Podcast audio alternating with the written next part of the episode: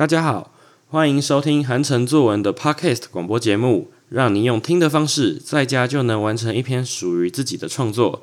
在开始写作之前，请先到资讯栏里找到韩城作文的 Google 云端网址，把讲义下载下来，这样更有助于你创作哦。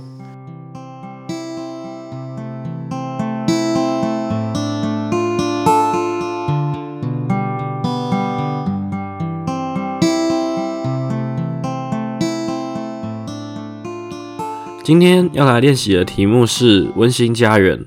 那其实这个题目呢也非常的好写，因为温馨家园其实就是写自己家庭里面日常生活中发生的事情。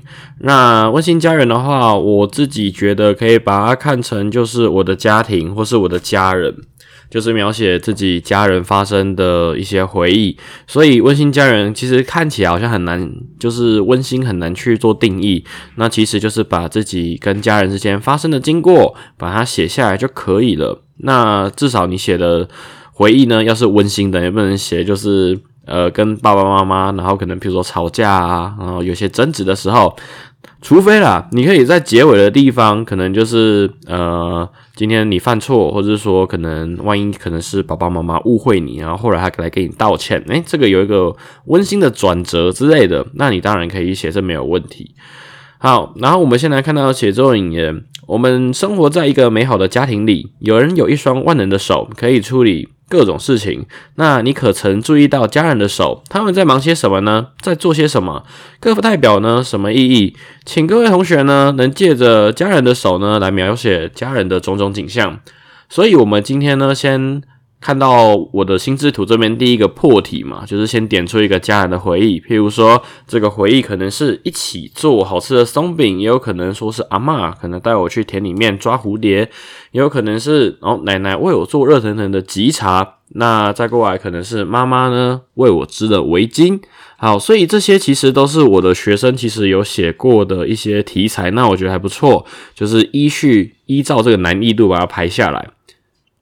那看到第一个一起做好吃的松饼，其实这个做松饼就可以把它看成像我之前有一个写作练习，然后呢，在第九集的时候有一个圈圈拿手菜，就是家人为你做的可能料理啊，然后这个菜色是什么，你也可以把它写下来，就是把温馨家人跟这个妈妈拿手菜、圈圈拿手菜可以做一个结合。再过来呢，是阿妈去田里带我抓蝴蝶，那这个是我个人的回忆啦。然后就是小时候，因为呃，我我妈家就在乡下，然后乡下冬天或者说每一次收成之后，都会种一个东西叫油菜花。那油菜花其实是给田里面的肥料。然后呢，阿妈就会带我去田里面抓蝴蝶。那这些蝴蝶就是最常见的文白蝶。然后阿妈在我在田里面抓蝴蝶的时候呢，其实一开始因为我那时候才幼稚园，我其实跑不快，而且田里也坑坑巴巴的，其实真的跑一跑就会摔得四脚朝天。然后呢，你就会看到有一个小男孩消失在呃花田之间，然后呢又突然抬起头来，然后继续奔跑，然后常常弄的是灰头土脸。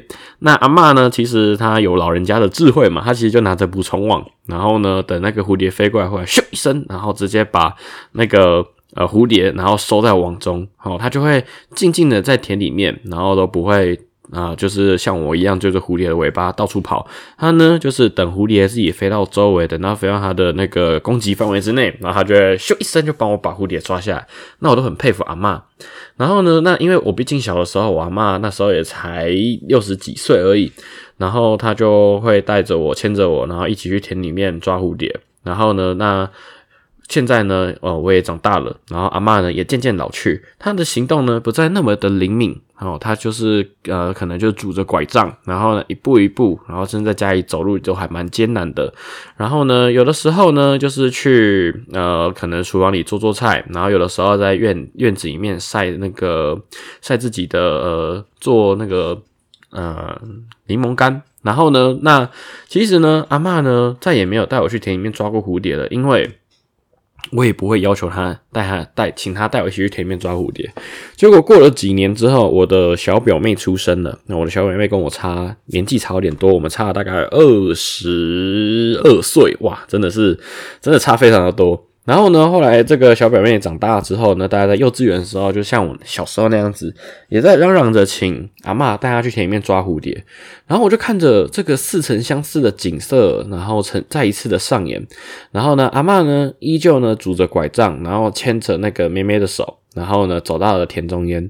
阿嬷呢依旧是拿起她的那一根好捕虫网，然后呃静静的等在原地。结果这时。好，这时那个文白蝶飞到阿妈的攻击范围内，阿妈呢，好伸出伸出网子，好准备要把文白蝶抓下来时呢，但慢了一步，哈，蝴蝶翩翩飞舞，哈，转眼间就消失不见了。然后这时我才意会到阿妈老了，然后那旁边的美眉就开始就是唉声叹气啊，怎么没有抓到，好可惜哦，我想要那个蝴蝶。然后呢，这时呢，我就呢默默的走到田里面，好，然后跟阿妈说，哎，你去旁边好坐着吧，好，让我来。我呢，就像阿妈一样，就是站在田中央一动也不动。这时，妹妹问我说：“哥哥，你这样真的抓得到吗？”哦，我就微笑跟她比一个嘘的手势。然后，好，这时文白蝶飞到我旁边时，然后我就像二十年前阿妈那个时候样子，就是咻一声就直接把那个文白蝶抓在网子里面。然后这时呢，啊，妹妹呢就开始好帮又叫又跳，很开心，因为她抓到她的呃梦想中的那只蝴蝶。然后呢，而我呢，看着阿妈呢，就只是淡淡的笑着看着我们，我会觉得哇，这个其实就是一个世代的交替，一个传承，就是老人家有老人家的智慧，然后他有他抓蝴蝶的方式，特别的不费力，那我也学起他这一招，所以其实对我而言，我觉得哇，这个温馨家园其实对我而言，这就是一个世代的传承，一个呃智慧的传承，那。对，这是一个很难得的回忆，所以其实你会发现，温馨家园就是把自己过去的回忆把它写下来，然后呢写在文章里面，然后像我刚刚提到的，就是诶，我的小时候，呃，今天发生什么事情，然后跟长辈长辈之间的这个回忆，然后呢，那我自己跟呃下一个新的世代，就是我的表妹，然后呢，她呃也像我小时候一样，就是看到阿妈抓蝴蝶。迅速、干脆、利落的样子。那小表妹她当然是又叫又跳。那我也希望着这个抓蝴蝶的技术，希望在二十年后呢，我可以看着你，然后把这个技巧呢再传授给我们的下一代。好，所以其实这个抓蝴蝶技巧也没什么了不起，只是对我而言这是一个很难能可贵的回忆，因为。就是一个世代的传承嘛，然后呢，二十年前的动作，二十年后再一次的上演，然后呢，再过来，奶奶为我做一杯热腾腾的吉茶哦。那这个其实，呃，这个是我过去的回忆，就是我那时候高中的时候，其实，呃，高中的时候慢慢进入青春期，其实跟长辈啊和父母亲之间难免会有点摩擦，那。我高中的时候呢，就自诩自己的免疫情况非常的好，就是身体非常的好。然后呢，冬天啊下雨啊，一样可以不用穿雨衣嘛。然后呢，骑着脚踏车就回家。可是人总不能铁齿，就是还是会 感冒。然后呢，那我隔天就是酷酷手，然后呢，啊，然后就出门去上课。然后回来的时候咳得更夸张，因为冬天嘛很冷。然后呢，那我那个时候因为还没有疫情，我高中的时候还没有疫情，所以大家也不会骑，也不会就是。戴口罩骑车，然后大家就是直接就是直接骑脚踏车，然后我就吸着冷空气一路吸吸吸吸回来，然后呢，那感冒当然是越来越严重了。这时呢，奶奶呢就去厨房帮我煮了一杯奇茶，然后她就端到我的旁边。那时候我在念书，然后我就跟我奶奶说：“我不要喝这个。”然后那高中生嘛，然后脾气不是很好，不要喝这个，我觉得奇茶很难喝。可是呢，奶奶呢，她也没有说什么，奶奶就是站在旁边。然后就端着那杯鸡茶，可是呢，毕竟是长辈嘛，就站在旁边一直看着你，有点怪。然后呢，我就转头把那杯鸡茶一饮而尽，哦，真的很烫，还烫到我的舌头。然后呢，然后我一边喝一边发出这种 这声音，哦，烫烫烫。然后呢，然后呢，默默把它喝完。然后结果后来我就把这杯鸡茶喝完之后呢，把那个空的杯子放在旁边，然后就念我的书嘛。然后奶奶就默默拿着鸡茶走了，一句话都没有说，她没有叫我喝。他只有个示意要我喝，也就跟我哎，这个我煮好了，你喝吧。然后呢，啊，我自己就跟他那边半推半就，其实都是我自己小剧场。他也没叫我喝，但很明显叫我喝，我就喝了。然后呢，结果呢，呃，过了一会儿呢，那奶奶又来了，然后奶奶还是拿了一杯吉茶。我想说，哇塞，我已经喝一杯了，还不够吗？然后呢，我就跟奶奶说，我真的不要喝，不要一直让我喝这个好不好？然后我奶奶呢也没有说什么，就是示意说你赶快喝。然后呢，那老人家嘛，老人家的坚持，好吧，还是喝了。然后呢，我喝的时候呢，哎，发现说，哎，为什么这一次喝起来不用在那边，不用那边，不用拿扎舌，你知道吗？就是不会那么烫了。然后一边喝酒是很顺口的，直接一杯就喝完了。然后呢，我放在旁边，还要把吉茶拿走。然后我就继续念书。我后来想想，奇怪，我觉得越想越奇怪，为什么第二杯跟第一杯那个温度差这么的多？然后呢，那因为我前面喝了两大杯吉茶，所以我有点尿意，就想要去上厕所。然后呢，就去厕所的时候，发现我的奶奶居然站在门外，就是站在那个我们有个院子嘛。然后呢，那个站在站在那个院子里面，拿着那一杯吉茶，然后呢，好默默的在又是。一口一口就是慢慢吹，就是把那个吉茶吹凉。我的天呐，外面多冷！我奶奶居然拿着吉茶站在外面，为了我不要让我喝到那边很烫的、很烫的吉茶，把那个吉茶慢慢吹凉，再拿进来给我喝。我看到现在，我真的想起那个背影，我真的是觉得有点有点感伤。好，就是因为我奶奶不在嘛，然后呢，我奶奶居然为了我，然后呢，那其实。小孩子一些动作，父母亲长辈都看在眼里。然后呢，他就帮我把这个吉茶，然后吹凉，然后再给我喝。然后他拿给我喝的时候，我也没有跟他说我不要喝，我就是一饮而尽，然后很干脆。然后呢，所以其实这对我而言就是一个过去一个回忆，就是跟长辈之间的回忆。好，所以说其实温馨家园呢，就是你先想一个回忆，然后跟你的家人有关，那它当然是温馨的为主，因为你当然不能偏离主题嘛。好，所以说呢，那同学开始思考一下，我们等一下进入到我们的范文。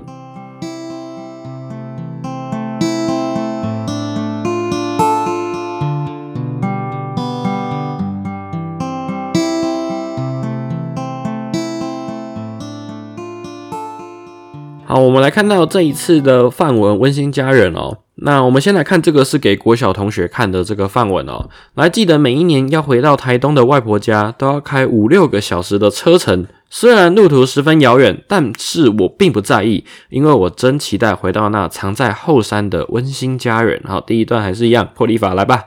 来，第二段呢，到了外婆家，我总是第一个跳下车，看到慈祥的外公外婆，总是难掩内心的喜悦哦，健步如飞的冲上前拥抱外公和外婆。外婆家住在山上，远离尘嚣，坐落在一个小村落，只有几个邻居和一条狭小的马路，在台东。外公外婆是种世家的果农哦。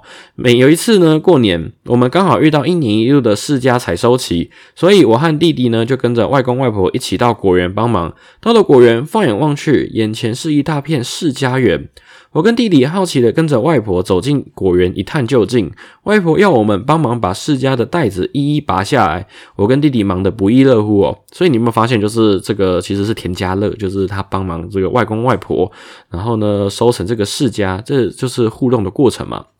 忙了一下午，我们两个简直像跑完十几圈操场一样累。这次采果体验呢，让我们两个都都市小孩大开眼界，也体会到农夫的辛苦，更明白自己的好幸福。除了不用做农、不用耕田，又可以出去玩，闲暇之际还能玩电动、上补习班，并且呢，可以跟家人吃大餐哦，让我体会到知足常乐的道理。诶，其实我们说文理载道嘛，就是文章里面除了描述自己的回忆之外呢，如果可以描述出一些，譬如说。感恩的一些大道理的话，诶，我觉得这个文章就会让人家更有说服力哦。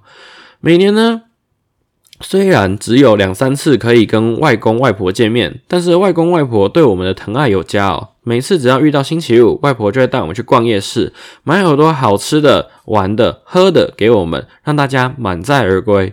所以每当有机会回到外婆家时呢，我的心情总是特别的开心，也满心期待会有什么新奇有趣的事情发生。我多么希望外公外婆身体健康，有机会我还要陪他们一起采果，共知幸福的天伦之乐。